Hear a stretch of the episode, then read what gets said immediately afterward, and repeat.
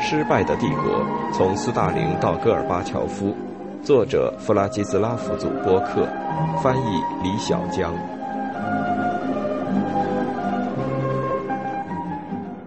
七，勃列日涅夫的缓和之路，一九六五至一九七二年。我们的谈判一定要心胸开阔，不能狭隘。我们做出的安排要能促进世界的安宁。一九七二年四月二十一日。勃列日涅夫致基辛格。一九七二年五月二十九日，理查德·尼克松与利昂尼德·勃列日涅夫在历史上著名的克里姆林宫的富丽堂皇而又古老的圣凯瑟琳大厅举行了会谈，签署了一系列双边文件，其中包括限制战略武器协定、反弹道导弹条约和美苏关系基本原则。这个隆重的场面是勃列日涅夫政治生涯的高潮，也是冷战开始以来苏联国际声望的最高点。关于缓和的起源与意义，向来众说纷纭。从二十世纪七十年代中期开始，尼克松、福特和卡特历届政府中的新保守主义批评者一直在抨击缓和，说它是对苏联的姑息养奸，是不道德的。他们还认为，苏联是为了掩盖其四处出击以谋求军事优势的秘密计划，才打出缓和的旗号。缓和的支持者则辩称，在面临着核恐怖的世界中，缓和是唯一审慎的选择，是因冷战而被割裂的欧洲重新统一的唯一途径。近年来，由于苏联的解体，双方都宣称自己是正确的。批评者认为。里根执政时的重新装备和针对苏联的利益发动的全球性攻击，有助于克服缓和后遗症，并确保西方的胜利。支持者则坚称，缓和对于结束超级大国间的对抗功不可没，因为它无意中导致了苏维埃帝国的过度扩张，并因此而成为苏联走向衰落和解体的因果锁链中的重要一环。缓和研究一直主要是针对西方。对于苏联方面的了解，则是粗略而不完整的。先前的缓和研究大大增进了我们对于勃列日涅夫时期苏联的政治状况和政策制定过程的实质的理解。不过，这些研究中的问题在于原始资料不足，以及在西方的解释与苏联的现实之间缺乏相关性。本章要尝试着阐明苏联行为的动机。特别是列昂尼德·勃列日涅夫和他身边直接负责对外政策的那些人，对于从1968年至1972年这段时期的缓和政策的贡献，我将考虑以下几个问题：就缓和与西方的关系而言，在克里姆林宫的政治斗争中，主要的争论和动机是什么？对于美国在越战中的失败和美中恢复友好关系这些重大的新发展。勃列日涅夫的领导班子怎么看？当时美国似乎在走向衰落，而苏联在战略上是否打算对此加以利用？要分析苏联的缓和之路，必须从那些必不可少的背景因素入手，其中包括赫鲁晓夫之后的领导班子的集体思维、克里姆林宫的政治斗争、一九六四年之后正统意识形态的回潮。以及在保守派与去斯大林化的新对外政策的支持者之间的持续的分裂。不过，在我看来，最重要的是勃列日涅夫本人的看法与态度，他的崛起和进入领导层，还有他在国际关系方面的观点。在他的领导之下，在短暂恢复强硬路线之后，克里姆林宫开始寻求与美国的和解，以及在欧洲的缓和。尼基塔之后的动向。尼基塔·赫鲁晓夫在一九六四年十月的下台，使得决定对外政策方向的大权落到了政治局的领导集体手中。这些人是斯大林去世后在党内崛起的第二个寡头集团。关于一九五六年的苏伊士运河危机和一九五八至一九六一年的柏林危机，尤其是一九六二年的古巴导弹危机，大多数政治局委员。都对赫鲁晓夫的虚张声势和冒险行为十分不满。政治局委员德米特里·波里扬斯基准备了一份关于赫鲁晓夫所犯错误的特别报告。在其中有关对外政策的部分中有下面这一段话：赫鲁晓夫同志草率地宣布说，斯大林没有能够渗透进拉丁美洲，而他做到了。但是，只有一个赌徒才会断言，在现代的条件下，我国能够给予该州的任何国家以实际的军事援助。在这种情况下，导弹是不起作用的，因为他们只会把需要援助的国家夷为平地。而且，为了保卫某个拉美国家，如果我们率先对美国发动核打击，那我们不仅会成为反击的目标，还会落得众叛亲离的下场。这份备忘录认为，在古巴导弹危机期间，苏联的行为提升了美国的国际地位，损害了苏联及其武装力量的声誉。报告还简要的提到苏古关系的严重恶化。波利扬斯基的报告借用了莫洛托夫在1955年反对新对外政策的许多观点。波利扬斯基拒不同意赫鲁晓夫的这样一个观点，即如果苏美达成一致，那世界就不会有战争。他认为这个看法是错误的，原因有几个方面：首先，与美国的和解不现实，因为美国人要争夺世界霸权。其次，他错误的把英国、法国和西德只是看作美国人循顺的仆人，而不是有着自身利益的资本主义国家。按照波利扬斯基的看法，苏联对外政策的任务是要利用帝国主义阵营中各个国家之间的不和与矛盾，以此证明美国在该阵营中并不是拥有霸权地位的大国，而且也没有权利假装着扮演这一角色。亚历山大·谢列平是主席团中年轻的新贵，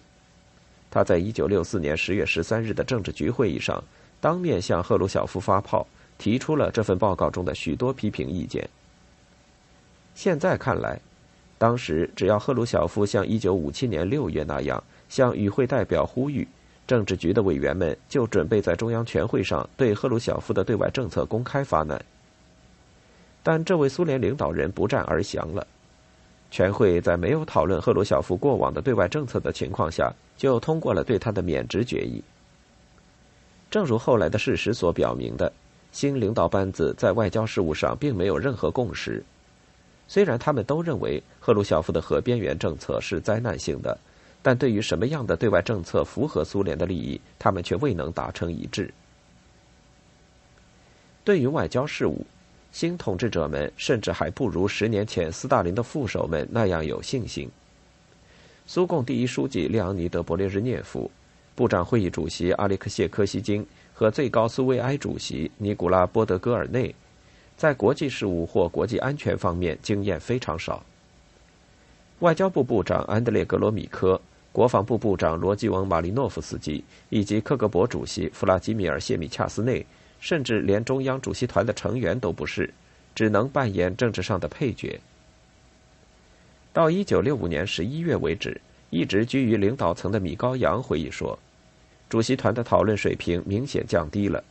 有时讨论的是馊主意，而勃列日涅夫和其他有些人却不能理解他们的后果。苏联最重要的国务活动家这个角色，鬼使神差的落到了柯西金头上。而他只有国内经济方面的背景。在赫鲁晓夫下台后的头三年，柯西金在国际上赢得了一些声望。从1965年8月到1966年1月，他成功的充当了已到了全面战争边缘的印度与巴基斯坦之间的国际调解人。1966年之后，柯西金成了军控问题的首席发言人。他履行自己的职责，任劳任怨，但却没有热情。因为很显然，他从来没有培养起对于国际事务的兴趣。柯西金有属于红色主管所特有的观点和信念，那是一群巨型工业企业的管理者，在二十世纪三四十年代开始崭露头角。他崇拜工业和军事的力量，但也相信苏维埃体制的终极优越性，相信苏联负有领导所有共产主义力量和进步力量。反对西方帝国主义的道德使命。中苏关系的破裂令柯西金十分失望，而且还一度拒绝接受这一无法改变的现实。他在一个亲近的小圈子中说过：“我们是共产主义者，他们也是共产主义者。如果是面对面，很难相信我们无法达成一致。国际媒体和外国评论家此时关注的还有亚历山大·谢列平。他在赫鲁晓夫下台后就成了一个活跃的对外政策发言人。与大多数政治局委员很不相同的是，毕业于莫斯科哲学与文学研究所的谢列平受过良好的教育，同时他钦佩斯大林的领导艺术。自己也拥有务实的名声。他在斯大林执政期间做过共青团的工作，在赫鲁晓夫时期担任过克格勃主席，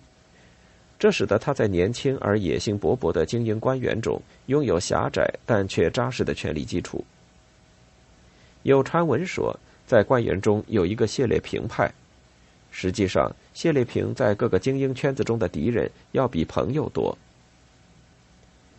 谢列平、波利扬斯基以及他们在党内高层中的追随者，正如他们对赫鲁晓夫的行为的批评所显示的那样，一心想让苏联的外交与安全政策重回一种带有更多俄罗斯中心论和军国主义色彩的革命与帝国范式。起初，在后赫鲁晓夫时代的领导层中，没有人打算质疑这一点。虽然他们中有些人曾经在1955年帮助赫鲁晓夫批判并打败了莫洛托夫的正统观念，但他们真实的想法却非常保守。对西方的敌意以及在对外政策上奉行的好斗的单边主义，成了他们的群体特征。斯大林主义世界观以及革命与帝国范式，仍在牢牢地控制着后赫鲁晓夫时代的各位政治领导人。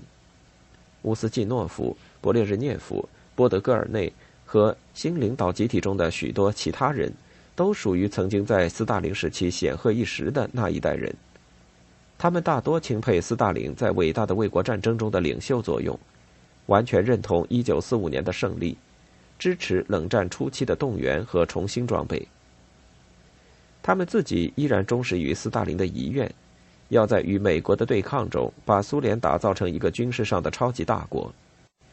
赫鲁晓夫的去斯大林化击中了这些人集体认同的要害，彻底危及了他们的过去，使他们的过去变得群龙无首，失去了神圣性。斯大林比任何人都了解自己的干部，他担心苏联以后的高级干部是否有能力在意识形态上起领导作用。用他的话说。取代并打败老布尔什维克的统治阶层，太忙于实际工作和建设了，所以只是通过小册子来学习马克思主义。而下一代党和国家的官员，按照斯大林的估计，可以说准备的还要差些。他们中大部分人都是靠小册子、报纸上的文章和语录成长起来的。斯大林认为，如果这样下去，就会一代不如一代，这将意味着共产主义的死亡。斯大林认为，党的未来的领导人应当兼具理论上的远见和实际的政治才能。实际上，克里姆林宫没有任何人可以成为一个有远见的政治领导人。事实证明，米哈伊尔·苏斯洛夫作为党内仅存的具有理论修养的官员，其实是最缺乏想象力和政治才能的。后赫鲁晓夫时代的寡头，就像罗伯特·英格利希写的那样。是正统思维的最后人质。他们的集体思维并非源于深刻的意识形态信仰或革命激情，而是由于缺乏教育和对多样性的宽容，以及斯大林主义的长期影响。国内出现了阻挠文化和意识形态领域解冻的逆流，就连一些语义的变化也指向了斯大林主义的正统观念。勃列日涅夫像斯大林执政时那样。把自己的头衔改为总书记，党的最高机构从1952年到1964年被称为中央委员会主席团，又一次变成了政治局。俄罗斯中心论、苏联各加盟共和国的俄罗斯化政策、军国主义的过早，这些为斯大林主义后期所特有的种种做法又开始抬头。在莫斯科、列宁格勒、基辅和其他大城市。犹太裔知识分子都生活在对反犹运动卷土重来的恐惧中。新领导班子的社会文化特征与集体心态，对于苏联的国际行为和苏维埃联盟本身的未来可能产生了巨大的影响。一方面，国际关系范式中的意识形态成分是为后赫鲁晓夫时代领导集体中的多数人所共有的；在国内政治方面，他们中许多人都支持取消去斯大林化，赞成加大力度取缔文化多样性，主张遏制文艺领域的自由主义倾向。另一方面，他们并不是意识形态的主人，而宁可说是他的囚徒。他们害怕放弃正统教条，也没有能力对其进行改革。新寡头们嘲笑赫鲁晓夫插手马列主义领域，尤其是他对党纲的修订，认为这样做是受错误思想的蛊惑，注定没有好的结果。但是在意识形态方面，他们中许多人也受困于一种奇怪的自卑情结。换句话说，他们担心自己在教育和理论修养上的不足，有可能在涉及重要政策的问题上，以某种方式把自己引上邪路。勃列日涅夫和其他政治局成员把界定思想正确这件复杂的事情交给了米哈伊尔·苏斯洛夫，他受过正统的党史和教科书版本的马列主义训练。国际事务方面的备忘录起初必须经过党的中央机构的过滤。而控制着该机构的是苏斯洛夫和一些带有外省和地方背景的宣传人员。这些人当中有一些是勃列日涅夫的老朋友和农业集体化方面的专家，例如科学部部长谢尔盖·特拉佩兹尼科夫、宣传部部长斯捷潘诺夫和勃列日涅夫的副手格里科夫。他们在国内政策上拥护俄罗斯中心论和斯大林主义的观点，在外交事务上。则欣赏信奉左倾教条的中国人，在为即将于一九六六年三月召开的党的代表大会准备勃列日涅夫的报告时，这些正统派的幕僚建议删掉有关和平共处、防止世界大战、不同国家建设社会主义的方式极为多样，以及不干涉其他共产党内部事务的内容。他们抱着一九五二年有关美国的宣传中的看法。要求党的报告揭露美国的侵略和贩卖战争的残暴的殖民主义本质，以及美帝国主义的越来越明显的法西斯主义倾向。格里科夫在内部讨论中宣称：“我们不应当忘记世界大战即将到来。”据说由谢列平提出的一个说法也传开了：人们必须了解实情，与美国的战争是不可避免的。所以毫不奇怪，新的领导集体一致认为，苏联对外政策的头等大事必须是与兄弟般的共产党中国和好，而不是缓和与资本主义西方的关系。他忽视了这样一个事实，即中国当时正在滑向革命动乱，也就是很快就为人所知的无产阶级文化大革命。一些驻北京的苏联外交官试图向莫斯科报告此事，但这些报告没有得到信任。也没有被当回事。驻中国大使斯捷潘·切尔沃年科曾经是乌克兰的党的书记，他比较清楚苏联领导层的心态，就给报告换了一种更为积极的调子。于一九六五年取代切尔沃年科的谢尔盖·拉宾是个犬儒化的官员，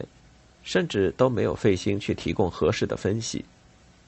一九六五年一月。政治局否决了外交部和中央委员会社会主义国家部的立即采取措施以改善与美国的关系的建议。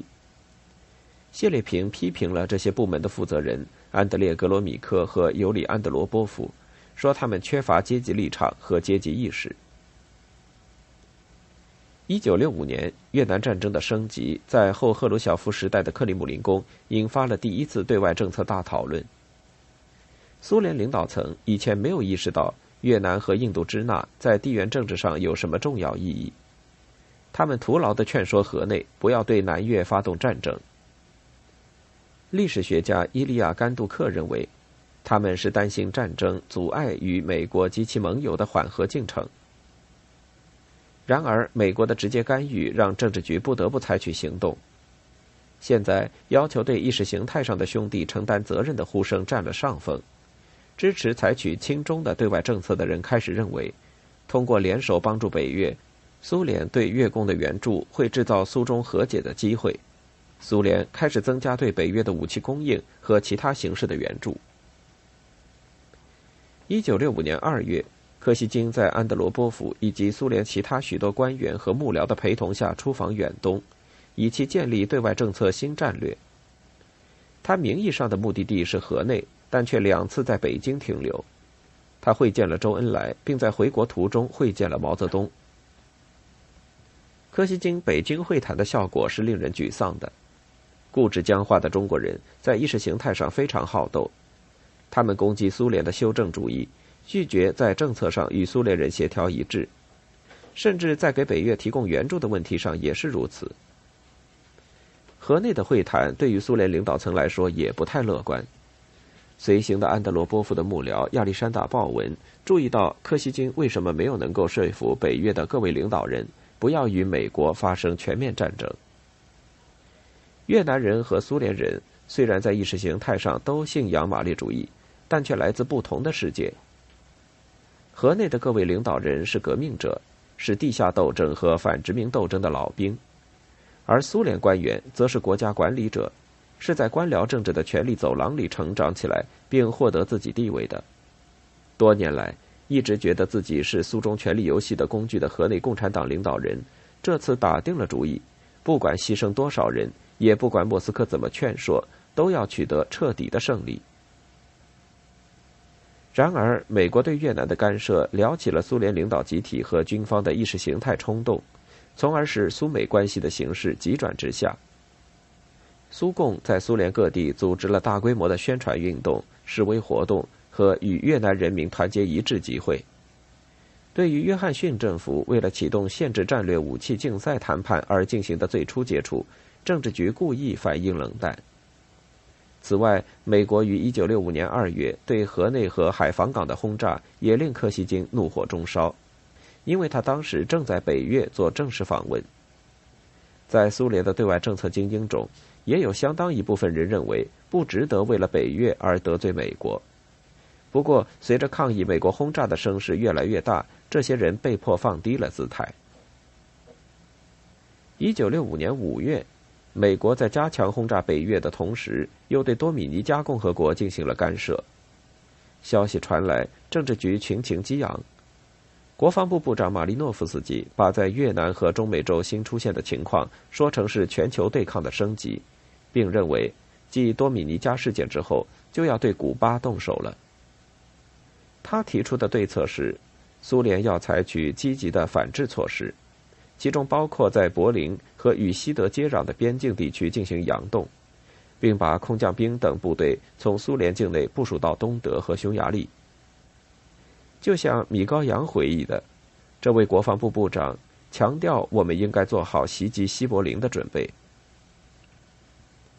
一九六六年年中，鲍文回忆说，为了对美国在越南采取的使战争升级的新行动作出回应。苏联军方和政治局的某些成员又开始提出，要灭灭美国人的威风，并通过展示苏联的军力来威胁他们。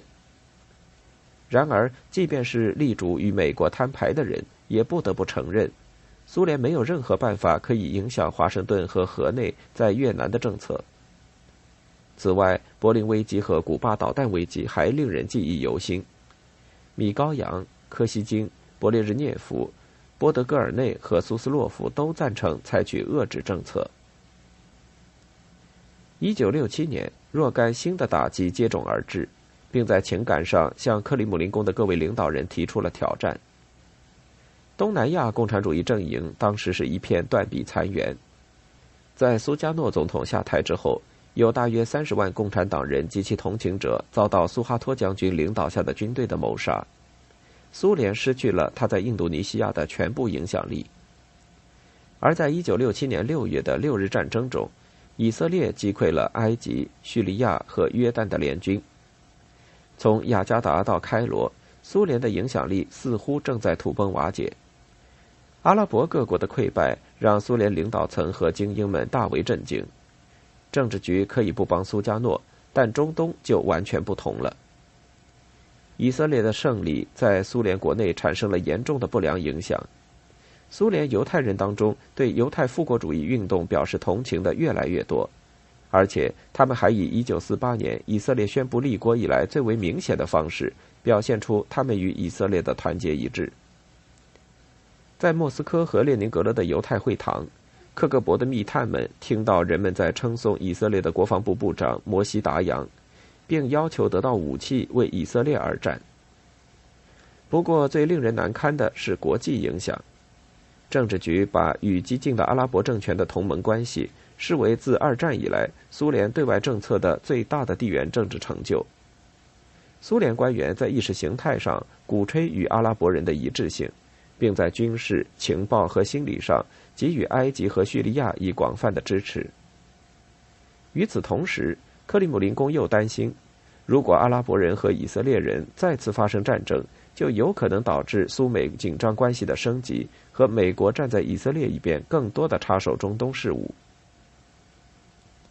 在阿以六日战争期间以及战争结束后的一段时期，政治局几乎在不停的开会。一位与会者在其日记中记下了那些日子的阴郁情绪。在纳赛尔放出那些狠话之后，我们没有料到阿拉伯军队瞬间就被打败了。政治局必须重新设计在该地区的政策，但在专门召开的党的全会上，反犹太复国主义情绪和意识形态规划却压过了务实的考虑。苏联领导层决定，自1953年以来再次与以色列断绝外交关系，直至他与阿拉伯国家达成和解，并把土地归还给他们，以换取安全保证。少数专家意识到。这样一来，实际上就冻结了苏联在该地区的外交活动。但包括格罗米科和苏斯洛夫在内的大多数人这个新路线。与此同时，苏联人迫切想要维持其在中东的存在。他们继续在埃及和叙利亚投资，为了挽回损失，又砸进去许多冤枉钱。仅埃及就欠苏联约一百五十亿卢布。结果。苏联在中东的外交遭到了阿拉伯激进主义的绑架，可以欲取欲求。这次新领导集体又像在越南一样，证明自己是革命与帝国范式的囚徒，而不是设计师。这与斯大林截然不同。莫斯科只是在一九九一年苏联解体前不久才与以色列恢复外交关系。六日战争鏖战正酣的时候。政治局派柯西金赴美与林登·约翰逊进行紧急会谈。新泽西的格拉斯伯罗会谈本来有可能重启冷静而务实的峰会，那被尼基塔·赫鲁晓夫在1960至61年搞砸的峰会。约翰逊总统越来越急于结束印度支那的战争，他已经做好深入谈判的准备。他要苏联人充当调解人，解决越南问题。并建议就共同削减战略武器和军事预算进行谈判。约翰逊和国防部部长罗伯特·麦克纳马拉特别想就禁止反弹道导弹系统问题进行谈判。不过，柯西金并没有准备当真进行谈判，而且美国对以色列的支持也激怒了他。多波雷宁在峰会上注意到，他在谈判中显得不太情愿。更糟的是。柯西金完全误解了约翰逊和麦克纳马拉有关反弹道导弹系统的意图。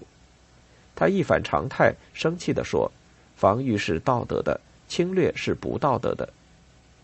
而据多布雷宁看来，莫斯科当时最想在进攻性战略武器方面实现核力量的军事。还要再过几年，当勃列日涅夫作为政治领导人和和平缔造者崭露头角的时候。后赫鲁晓夫时代的领导集体才会准备与美国进行谈判。